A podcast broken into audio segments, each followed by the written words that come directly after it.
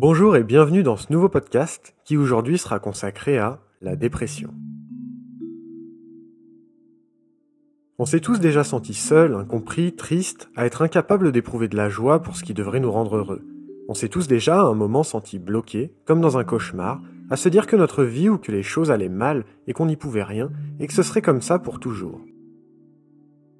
Il y a bien sûr les aléas de la vie, mais plus récemment et plus particulièrement, il y a un contexte qui semble amener de plus en plus de souffrance auprès de plus en plus de personnes. Plusieurs rapports de l'INSERM et de l'Organisation mondiale de la santé indiquent que la santé mentale va de plus en plus mal à travers le monde, avec en tête la dépression, qui est la première cause d'invalidité au monde avec 264 millions de personnes touchées et 800 000 suicides par an. Le suicide, c'est d'ailleurs maintenant la deuxième cause de mortalité chez les 15-29 ans. Bon mais alors, à part le fait bien connu d'être triste, qu'est-ce que la dépression et comment s'en sortir? C'est la question à laquelle on va essayer de répondre ici, en apportant des éléments venus de la psychiatrie, des thérapies cognitivo-comportementales, de la psychanalyse et aussi de la systémie, que bien sûr on définira à travers ce podcast. La dépression recouvre un large éventail de situations. Il n'y a pas de seuil précis au niveau de la souffrance et du chagrin pour la déterminer, mais il y a des repères pour différencier le normal du pathologique comme par exemple présenter au moins 5 symptômes d'un ensemble de critères sur deux semaines minimum pour se voir attribuer ce diagnostic. Je vous mettrai les critères en description, mais on va les voir avec l'approche psychiatrique. J'insiste sur le fait que la dépression est une entité clinique reconnue et invalidante, c'est un diagnostic. La réalité de la dépression, ce n'est pas avoir la flemme, être fatigué ou un peu triste. Ce n'est pas de la mauvaise foi, ce n'est pas un choix. La dépression nécessite une véritable démarche d'aide et de soins.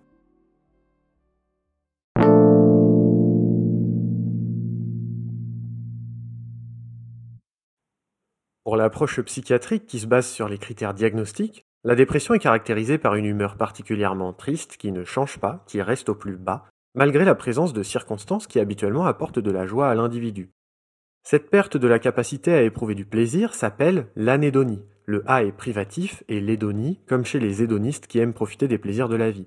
La tristesse n'est pas celle éprouvée de manière ordinaire comme à la fin d'un film ou lors du départ d'un ami.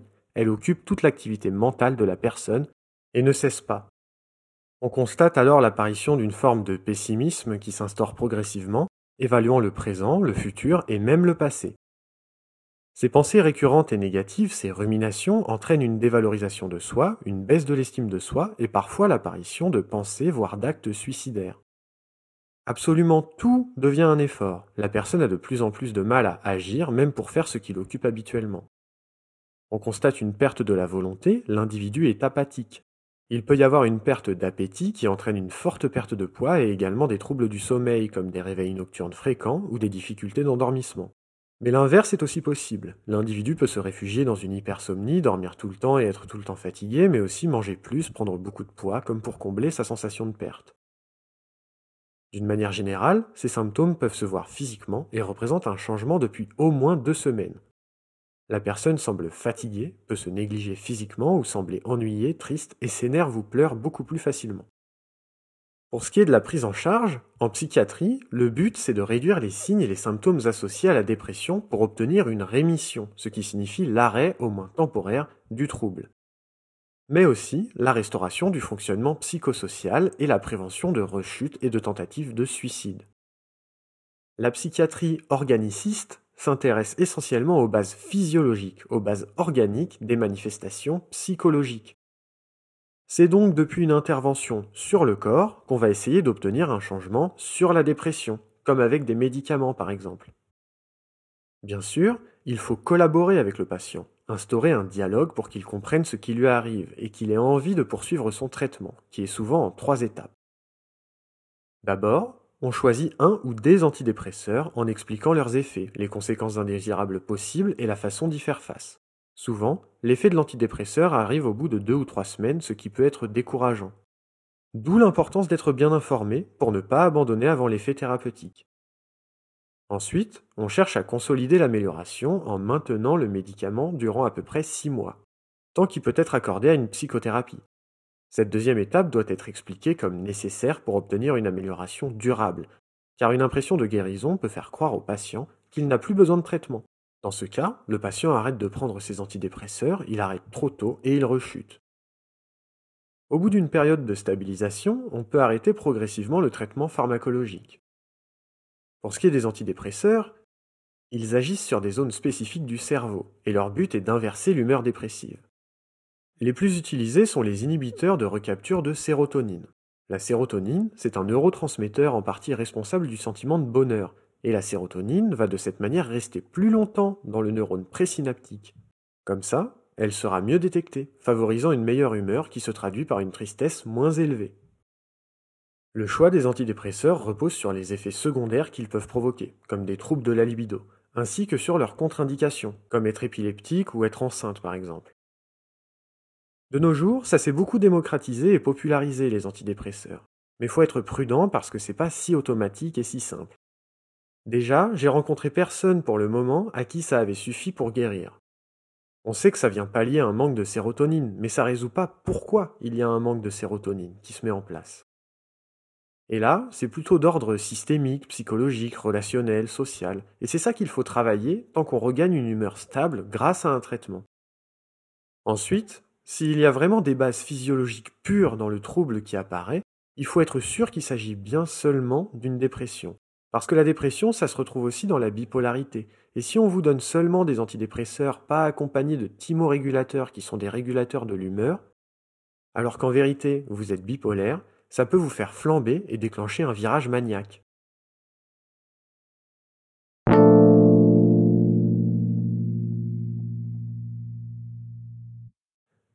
Maintenant, on va voir l'approche cognitive et comportementale qui est une approche reconnue par la Haute Autorité de Santé et qui est actuellement dominante en psychiatrie.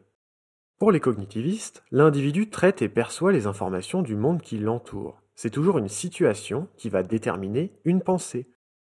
Pour cette approche, les pensées apparaissent de manière automatique et vont générer une émotion et un comportement. Il y a deux modèles explicatifs de la dépression en thérapie cognitivo-comportementale celui du conditionnement opérant et celui de l'impuissance acquise. Le conditionnement opérant, c'est d'associer un stimulus à une réponse. Par exemple, dans le code de la route, la couleur rouge est associée à la réponse d'arrêt, comme face à un panneau stop ou à un feu. C'est quelque chose qui se fait avec le temps et l'apprentissage, on s'y habitue. Pour la dépression, on observe que l'absence d'événements plaisants dans l'environnement de l'individu a tendance à le démotiver, le rendre inactif ou triste. Un comportement qui ne reçoit jamais aucune réponse ou conséquence positive, comme du plaisir par exemple ou de la reconnaissance, finit par s'éteindre, par s'arrêter. Un résultat identique peut aussi apparaître avec une surcharge d'événements à connotation négative. Autrement dit, l'individu déprimé présente une perte de renforcement positif. Il n'a rien pour apprendre à être heureux et s'habituer à la joie. C'est ce qui arrive suite à un licenciement d'un métier dans lequel on se sentait épanoui, ou après le décès ou la séparation d'avec une personne qu'on aimait et qui nous rendait heureux. Ou plus simplement, on a observé avec le confinement que quand on peut faire moins de choses qui nous rendent heureux, on perd nos renforçateurs positifs et notre humeur a tendance à être plus basse que d'habitude. Pour ce qui est de l'impuissance apprise, la dépression apparaît après la perte, l'impossibilité de l'individu à faire un lien entre son action et un renforcement positif qui est quelque chose qui lui serait agréable. Ça peut même mener à une inaction générale car l'individu, qui ne voit aucun résultat dans ce qu'il entreprend, abandonne et n'essaie plus rien. L'individu pense être condamné à subir, il pense que l'environnement agit sur lui, mais que lui ne peut pas agir sur l'environnement. Alors agir ou ne pas agir revient au même, et la personne déprimée lâche prise et finit par ne plus rien faire. Depuis cette impuissance apprise, aussi appelée le désespoir appris, se met en place un système de cognition, c'est-à-dire une manière de traiter l'information, une manière de percevoir les choses, de penser et de croire. L'information est filtrée, et seules les informations négatives sont retenues, de manière absolue et indiscutable. C'est comme ça. Face à un échec, la personne déprimée effectue un jugement de causalité, une attribution interne, globale et stable. On parle alors de distorsion cognitive. C'est-à-dire que la personne pense que c'est de sa faute, que c'est pareil pour tous les domaines de sa vie et que ce sera toujours comme ça. Par exemple, je loupe mon bus. Alors, à cause de ces schémas cognitifs, je vais avoir la pensée automatique c'est ma faute, je suis trop nul, c'est toujours comme ça, je n'arrive jamais à rien, que ce soit avec le bus ou pour faire autre chose. Et c'est cette pensée qui va déclencher de la tristesse, du désespoir. Mais ce mode de pensée va sélectionner préférentiellement les informations négatives qui vont dans ce sens. Ce qui est positif sera ignoré ou attribué à l'extérieur, comme j'ai eu mon bus, oui, mais parce qu'il est arrivé en retard. Ou alors, j'ai réussi mon examen, oui, mais parce que c'était plus facile que prévu, ou que le correcteur a été sympa. Ça ne sera pas comme ça la prochaine fois, etc. Au final, la personne en dépression ne retient que les informations négatives la concernant elle-même, le monde et le futur, ce qui la fait se sentir bloquée, figée dans le désespoir, la tristesse et l'impossibilité d'agir. Ce qu'il faut retenir, c'est que dans ces conceptions, on parle de présence de renforcement négatif, comme une punition, et d'absence de renforcement positif, comme un compliment, une réussite. C'est-à-dire que la dépression est un apprentissage qui arrive comme une réponse adaptative de l'individu. La personne déprimée est dans une situation où elle n'a pas appris à être heureuse ou bien où elle a directement appris à être malheureuse. Pour ce qui est de la prise en charge, une thérapie cognitivo-comportementale dure environ 20 séances avec un rythme en général de 1 à 2 séances par semaine. Le but, c'est de modifier le système de croyance en différenciant les faits, ce qui se passe vraiment, et l'appréciation, le jugement qu'on va en faire, ce qu'on va en penser. Pour le faire, le thérapeute va questionner à la manière des dialogues socratiques la validité des raisonnements du patient, leurs fondations ou encore leurs preuves. Le thérapeute est assez actif, il confronte le patient à la réalité et questionne les schémas cognitifs du patient pour y mettre du doute dans le but de les faire changer. La thérapie est très structurée, il y a des étapes et des tâches, comme par exemple écrire les pensées automatiques qui apparaissent à l'esprit du patient lors d'un sentiment d'échec pour y chercher des alternatives rationnelles. Après tout, louper le bus arrive à tout le monde et ne veut pas dire qu'on est une mauvaise personne. Le thérapeute aide ainsi le patient à comprendre que la réalité n'est pas aussi figée et triste qu'il n'a été mené et habitué à le penser. Peu à peu, le patient comprend qu'il avait tendance à se tromper dans ses inférences de causalité et se rend compte qu'il avait tendance à généraliser. Ainsi, quand il loupe le bus, il n'y voit plus rien de personnel, peut-être même que le bus était en avance, et cet échec qui devient un simple contretemps ne veut pas dire que sa vie est nulle ou qu'il soit un complet raté. Pour tout ça, on utilise beaucoup ce qu'on appelle les colonnes de Beck. C'est-à-dire qu'on va noter dans des colonnes qui se suivent une situation, puis nos pensées automatiques, puis les émotions que ça déclenche, et les comportements associés. Moi personnellement, je rajoute les conséquences que ça engendre. On l'écrit, c'est plus clair, ça permet d'en discuter, de le critiquer, de voir ce qu'on pourrait changer et faire d'autre. Vous pouvez le faire avec une phobie, avec une rupture, avec ce que vous voulez, ça va clarifier la situation. La méditation et les techniques qui visent la pleine conscience sont aussi utilisées, car en se concentrant sur son propre vécu, ses ressentis et son corps, le patient prend de la distance et récupère du contrôle face aux pensées automatiques qui d'habitude s'imposent à lui et le font se sentir mal.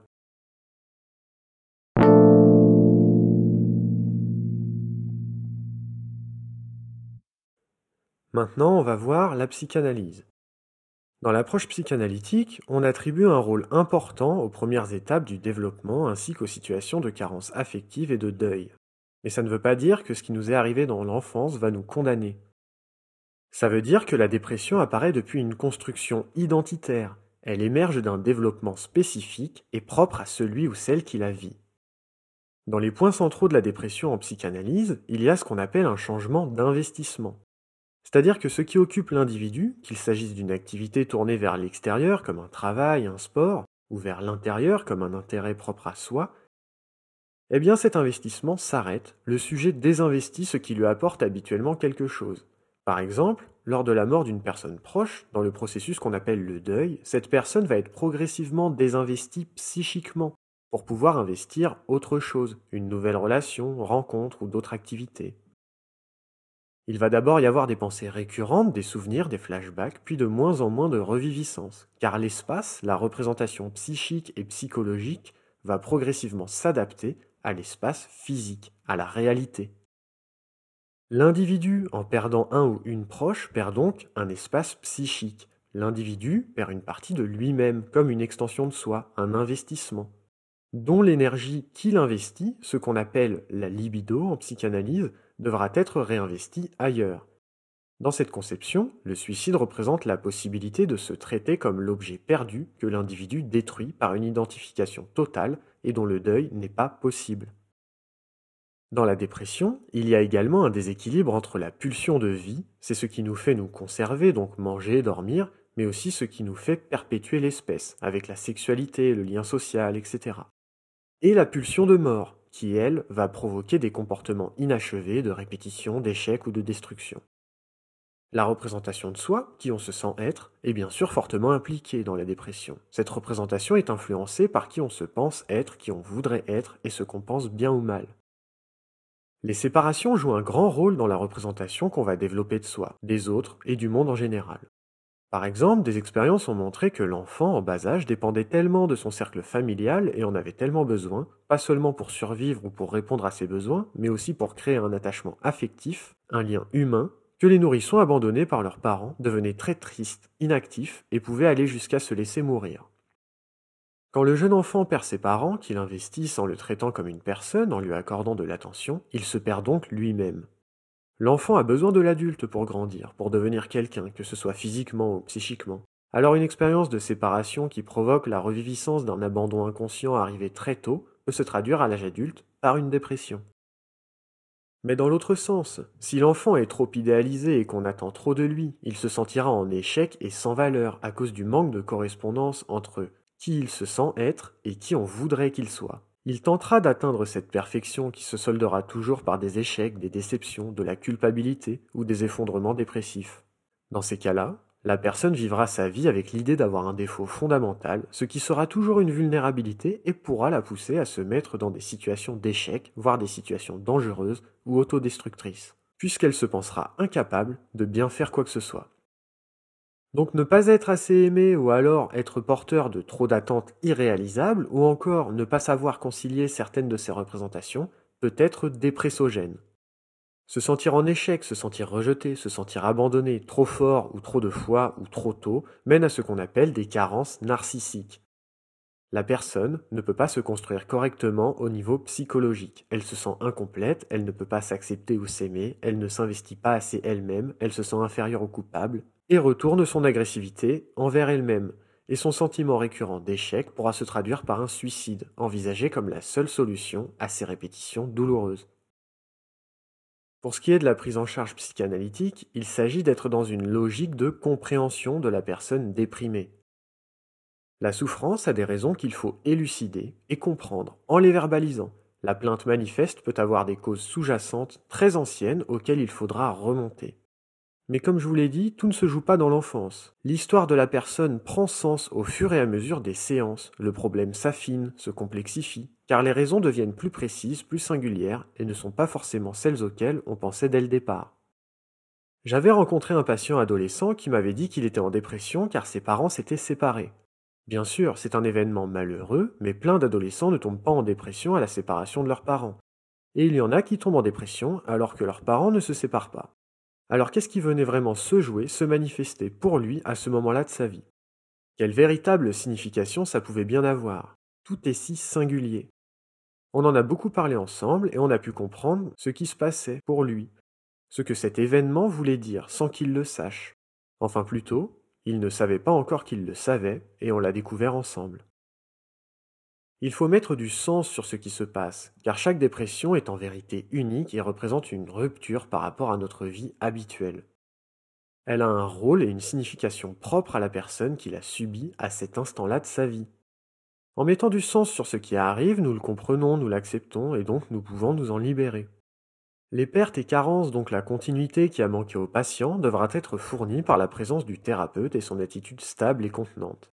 Dans les moments de flou, le psychanalyste interprète avec justesse pour mettre du sens et de l'ordre dans le vécu du patient, ce qui l'aide à regagner un sentiment de contrôle et de stabilité. En parler et revivre certains moments est libérateur et permet de soulager la détresse. Ce phénomène d'élaborer, de parler, qui mène à revivre pour comprendre et finalement se sentir soulagé d'un ancien blocage en intégrant mieux son histoire, c'est ce qui s'appelle le transfert. Le cadre de la thérapie psychanalytique permet, contrairement à d'habitude, dans l'amitié par exemple, de poser les bonnes questions afin d'obtenir les bonnes réponses, des réponses qui permettent de vraiment se sentir compris, libéré et d'avancer. Alors quand on cerne mieux les véritables causes, au départ enfouies loin et inconscientes, il est important d'en parler et de les interroger pour décharger les émotions qui y sont associées. Qu'il s'agisse d'une colère habituellement inexprimable, de détresse, de culpabilité, de peur ou de tristesse. C'est ça qui va permettre de ne pas s'enfermer dans ce qui nous arrive, mais bien de se reconstruire.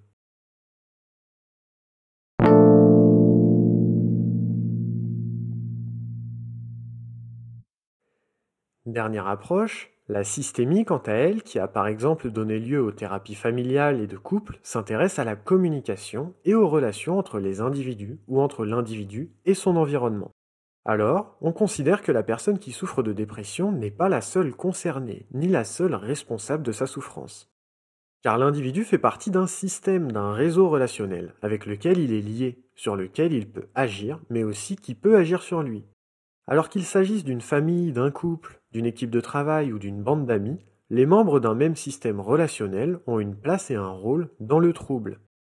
Ils en subissent les conséquences, ils participent à son maintien ou à son apparition, et peuvent donc contribuer à son traitement. On constate d'ailleurs que bien souvent, l'entourage va tout faire pour aider la personne à aller mieux, à se sentir bien, ce qui ne va pas marcher et peut même aggraver la situation, faisant indirectement culpabiliser la personne de ne pas s'en sortir malgré toutes les tentatives de solution présentées. Ainsi, le patient désigné, la personne que les autres jugent malade, peut être amené à se sentir ingrat ou en échec, en plus de se sentir triste. Il y a donc un lien entre l'individu et son environnement, ses relations.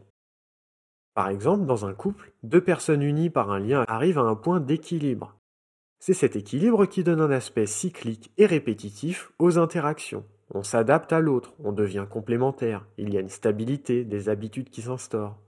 Dans ce cas, une attitude négative comme des reproches ou de la colère de la part d'un des membres du couple peut entraîner des symptômes dépressifs chez l'autre et finir par aboutir à une dépression, qui sera ensuite maintenue par l'attitude négative déjà présente ou alors amplifiée face à la dépression. On arrive donc à un équilibre qui entretient la dépression. La relation conjugale est douloureuse, insécurisante et ne permet pas le dialogue ni l'expression des affects négatifs, puisque l'attitude négative aura tendance à reprocher ou inhiber les ressentis de la personne déprimée. Tout apparaît comme figé. L'attitude négative de la personne représente une source permanente de détresse pour le ou la patiente et augmente sa vulnérabilité à la dépression ainsi que ses chances de rechute. De manière plus large, la personne déprimée peut apparaître au sein d'une famille. On parle de patient désigné car on considère que c'est spécifiquement cette personne qui est malade, mais pas le réseau de relations. En vérité, cette personne est liée aux autres, et c'est toute la famille qui fonde cet équilibre, depuis les relations qu'elle forme. Ce patient désigné est donc en fait la personne qui s'adapte à sa famille, et dont la fonction est de montrer que quelque chose ne va pas dans les interactions familiales, que quelque chose dysfonctionne. Mais les autres membres vont s'y habituer et s'y adapter. Un autre équilibre va apparaître et les membres vont devenir en fait comme complémentaires à la personne dépressive, ce qui va maintenir et renforcer son humeur plutôt que de la changer. Mais il n'y a pas besoin d'être dans une famille toxique ou d'être un enfant battu pour que le système dysfonctionne et que la dépression apparaisse. La maladie, ça fige le temps, ça stoppe l'avancée d'une situation. Par exemple, lors d'une séparation parentale, même si elle se déroule sans agressivité manifeste, un enfant peut brutalement tomber en dépression. Car la dépression a une fonction, comme on l'a dit, et ici, elle permettra de maintenir les deux parents unis, ensemble, autour de la maladie de l'enfant, à son chevet, empêchant et figeant leur séparation. Mais bien sûr, dans l'autre sens, la dépression peut aussi naître de l'isolement et de l'anxiété, de l'absence de relations sociales.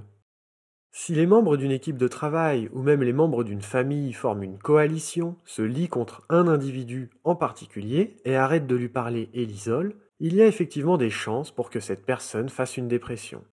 Face à l'isolement, une tentative de suicide peut servir d'appel au secours pour essayer de regagner l'attention des autres et de faire renaître le dialogue et les relations avec les autres. Pour la prise en charge, en systémie, on fait souvent ce qui est appelé la prescription du symptôme, c'est-à-dire qu'au lieu de chercher à réduire ou à éviter la dépression, on va au contraire comme encourager la personne à être triste pour qu'elle se confronte à son chagrin et vive sa tristesse. Pour ensuite mieux s'en défaire et la dépasser. C'est logique et instinctif de vouloir aider une personne qui semble être en souffrance, mais ça peut être contre-productif de vouloir à tout prix faire cesser son malheur. Alors qu'autoriser ce malheur et l'encourager peut paradoxalement aider à le dissiper. Les thérapies systémiques sont essentiellement basées sur la communication. Par exemple, dans le couple, on va chercher à introduire de nouvelles manières d'arriver au dialogue pour que l'équilibre, le cycle des interactions soit différent, ce qui entraînera un changement d'attitude et aura des répercussions sur les deux partenaires, leurs interactions et leurs humeurs. Recréer des conditions d'apparition de liens stables et positifs est également une grande partie du travail, comme auprès des personnes isolées. Réinscrire l'individu dans un réseau de relations sur lesquelles il peut compter provoquera chez ce dernier une baisse de l'anxiété, de la détresse et de la tristesse en général, ainsi qu'une humeur plus positive. Bien sûr, des fois, comme lors d'un divorce décidé, recréer le lien n'est pas possible. On peut clarifier la séparation, pour que personne ne soit déchiré ou malheureux. Comme les enfants qui se sentent ou sont poussés à devoir choisir entre un des deux parents vivant un grand conflit de loyauté. Nous avons vu ici les théories et les prises en charge concernant la dépression de plusieurs approches qui sont très différentes mais qui peuvent être très complémentaires. On retiendra bien sûr les caractéristiques liées à l'humeur, l'incapacité de ressentir de la joie ou du plaisir, la tristesse et les ruminations envahissantes, la diminution de l'élan vital et la baisse de la motivation. Pour les prises en charge, on observe la nécessité, peu importe l'approche, d'instaurer un dialogue, de pouvoir mettre de l'ordre sur ce qui arrive, apporter du sens dans le vécu de la personne déprimée. On l'a vu avec la systémie, s'autoriser à être triste est plus efficace que de s'en empêcher, de l'éviter ou de chercher à contrôler ce qui arrive.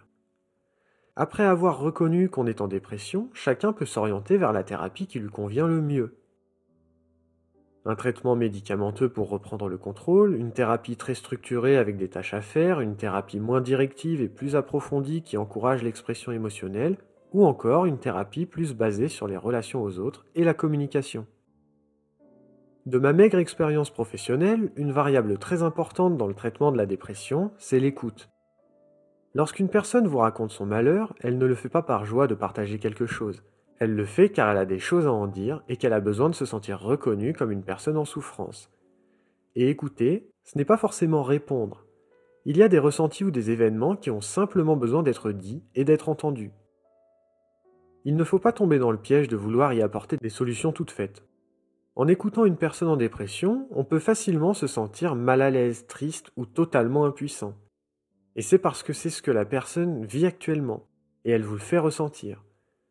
Mais en questionnant avec légèreté, en éclaircissant ou reflétant ce qui est dit, on amène la personne à trouver ses propres solutions, ses propres réponses. Aider quelqu'un, ce n'est pas lui voler sa responsabilité en lui disant quoi faire ou en lui donnant des solutions qui ne sont pas faites pour les problèmes qu'il rencontre. Il n'y a pas de il faudrait ou encore de tu n'as qu'à qui aide quelqu'un à devenir indépendant et à créer ses propres ressources. Le sens vient de l'intérieur et les gens créent leur propre chemin. Face à une personne en dépression ou en tant que personne en dépression, je pense qu'il ne faut pas banaliser ou minimiser la souffrance, au contraire la reconnaître et en parler. Surtout, être patient dans ce qui nous arrive, même si ça peut être aussi difficile que notre détresse. Même si ça peut sembler contre-intuitif, je vous propose aussi de valoriser, d'encourager ou d'essayer des activités agréables, faire des choses qui redonnent du plaisir ou de la vivacité, dans lesquelles on se sent bien ou compétent.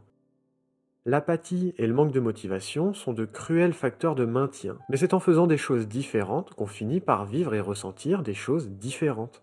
Ce podcast touche à sa fin, peut-être que vous y reconnaîtrez qu'il provoquera un certain malaise ou une forme de réticence. Ce n'est pas un problème, car si c'est le cas, sachez que la première étape est de pouvoir réaliser ce qui se passe pour pouvoir ensuite en parler. Vous pouvez essayer de vous focaliser sur le moment présent, de faire de la méditation pour vous défusionner, pour prendre du recul par rapport à vos pensées automatiques qui apparaissent et entraînent de la tristesse ou de la colère. Ça peut toujours être intéressant de questionner ses croyances et ses pensées, de dialoguer avec elles.